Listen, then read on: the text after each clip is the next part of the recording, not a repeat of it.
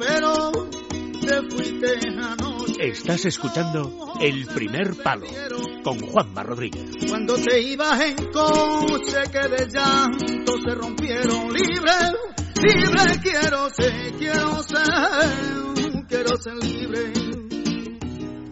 ¿Quieres ser libre como Onésimo Sánchez? Buenas noches. Hola, ¿qué tal? ¿Cómo estamos? Buenas noches. ¿Tú también quieres ser libre? Siempre. ¿Eres, Importante la libertad. ¿Eres libre? Sí, me siento libre. ¿Te sientes libre? Es importante eso. Correcto, sentirse. Porque serlo quizás no lo seas del todo. Nunca ser libre. Pero tú en te esta sientes... sociedad, Sí. del todo no, porque siempre estamos un poco ahí.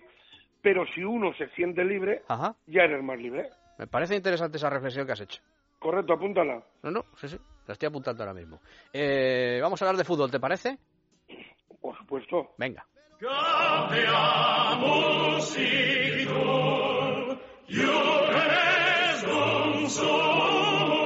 Onésimo University. Bueno, amigo mío, ¿qué te parece lo del Madrid? Bueno, hay veces que el fútbol ya sabemos cómo es. Después de 40 partidos, pues te, pasa, te pasan ciertas cosas. Sí es cierto que mm, a mí me ha parecido eh, hoy, por ejemplo, un equipo raro, el de, el de Zidane, de inicio, con Cristiano muy solo en punta.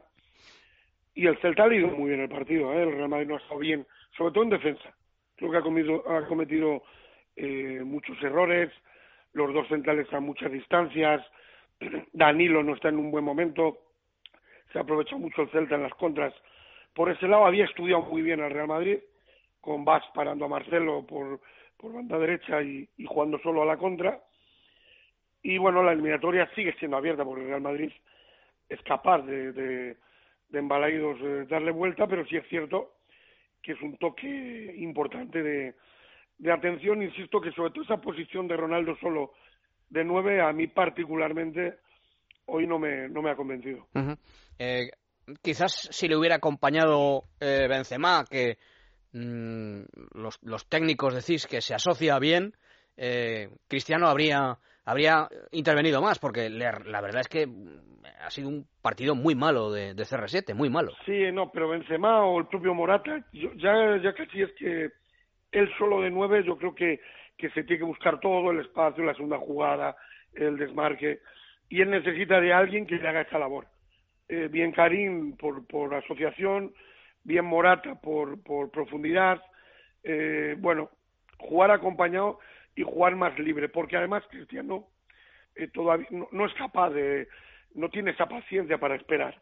Él necesita sentirse más importante, necesita eh, participar, tener, tocar la pelota, y ahí yo creo que el Madrid se ha quedado sin, sin referencia y ha facilitado mucho el trabajo defensivo al, al Celta, que por otra parte, insisto, ha aprovechado la debilidad, sobre todo defensiva, del Real Madrid, que hoy, hoy ha estado muy mal en defensa. Sí, sí, porque si no, los dos centrales. sí, sí, porque si no encajas hoy en el, en el Bernabéu, un 0-0 es bueno para el Madrid.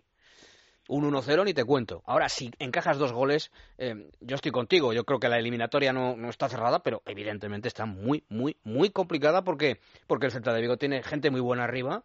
Eh, y, bueno, te pueden, te pueden complicar más aún de lo que ya le han complicado hoy la, vida al Real Madrid, ¿no? Claro, con, con el 1-2 AO hay un par de equipos que les das todavía chance, con otros prácticamente tienes que ir y marcar dos goles, eh, obligatoriamente fuera de, de tu estadio, ya eso eh, queda para muy pocos equipos, el Madrid está en un, es uno de ellos, pero sí es cierto que hoy la sensación, eh, baja esa parte, es que de inicio el Real Madrid ha regalado mucho tiempo.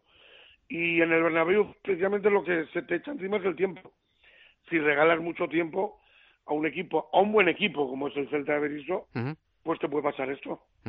Eh, por cierto, hablando del Celta, eh, One, y sin decir lo que pasó, porque realmente no lo sabe, no lo sabe nadie.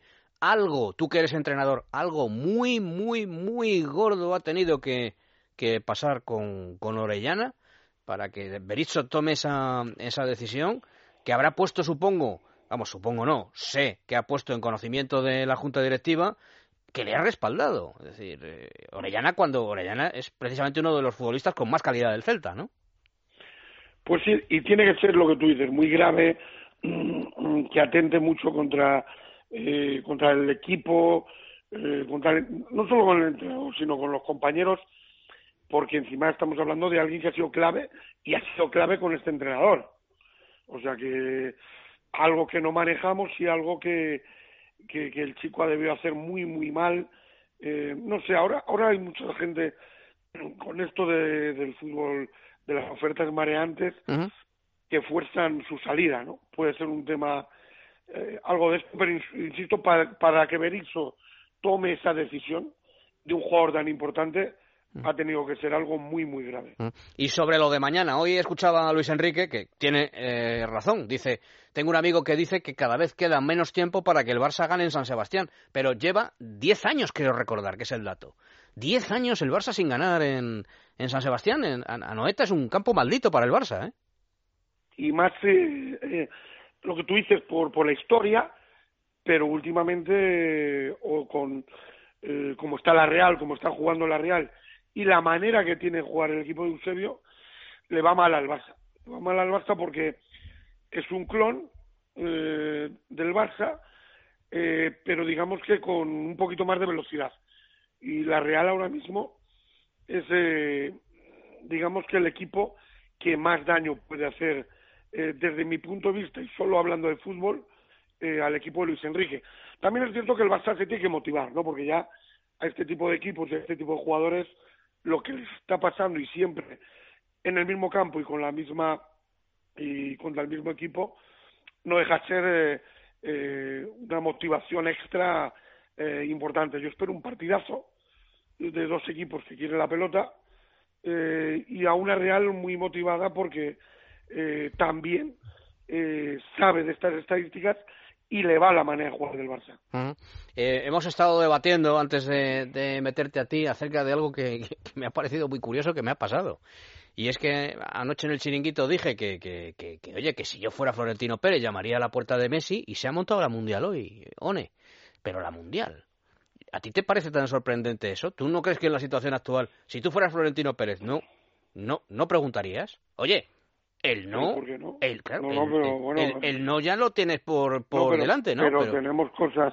A ver, yo lo veo muy difícil, pero al final el Real Madrid es uno de los mejores equipos del mundo, para muchos el mejor. Eh, Messi que es el mejor jugador del mundo, para algunos entre los dos mejores, tres. Bueno, si se pone, si la cosa se abre, eh, es uno de los candidatos. ¿Quién va a fichar a Messi? Pues eh, tres o cuatro equipos entre ellos podría estar el Real Madrid, que lo vemos muy lejos, pero acuérdate lo de Figo, que también en aquella época, si nos lo preguntan, diríamos que no, ¿no? En el fútbol, eh, decir un no taxativo eh, es un error. Eh, decir que es muy improbable, pues sería el caso, ¿no? Pero el Real Madrid tiene que hacer su trabajo, como, como el Barcelona lo puede hacer perfectamente con cualquier jugador del Real Madrid. Por supuesto, pero ¿no te parece mm, que cada día que pasa esa posibilidad es más posible, valga la redundancia? Porque yo, yo creo que no es normal que estemos ya a las fechas que estemos, que estamos, y todavía no, no, no se sepa. Y sobre todo, eh, One, eh, algo que el jugador hace porque quiere hacer que es no decir, oye, tranquilo, tranquilidad absoluta, voy a seguir en el Fútbol Club Barcelona. Eso Messi no lo ha dicho. No, pero es que al final en este tipo de.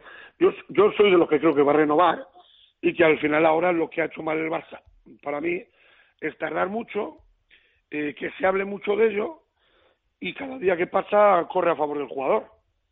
Porque tú imagínate Messi eh, con total libertad. No, no, uno, uno, de, enero, uno de enero de 2018.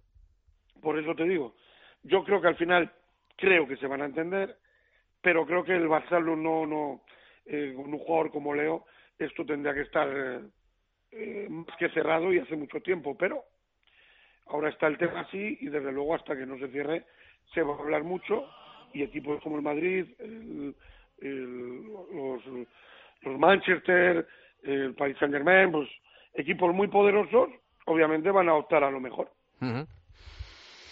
Muy bien, pues nada. Yo creo que por hoy es suficiente, ¿eh? No te quiero molestar tampoco más.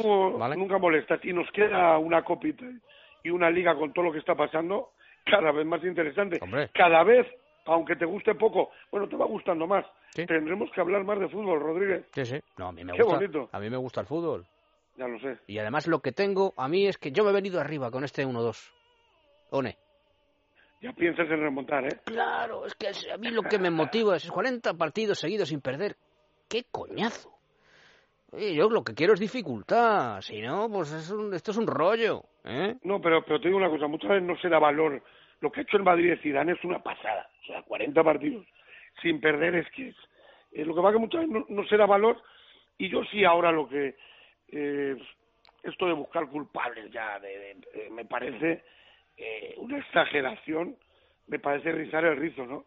Un equipo que está 40 partidos sin, eh, sin perder y porque pierda uno o dos o lo que lo que pueda venir que si un portero que si eh, chico vamos a darle sentido hay gente que desde luego creo que que está un, desde el respeto pero está muy equivocada en esto del fútbol. Muy bien. Gracias, Onésimo. un abrazo buenas noches Sé libre. Lo seré Y siéntete. Y tú también. Y Tú siente- conmigo. Y siéntete libre. Onésimo, que es lo importante. ¿Vale? Abrazo fuerte amigo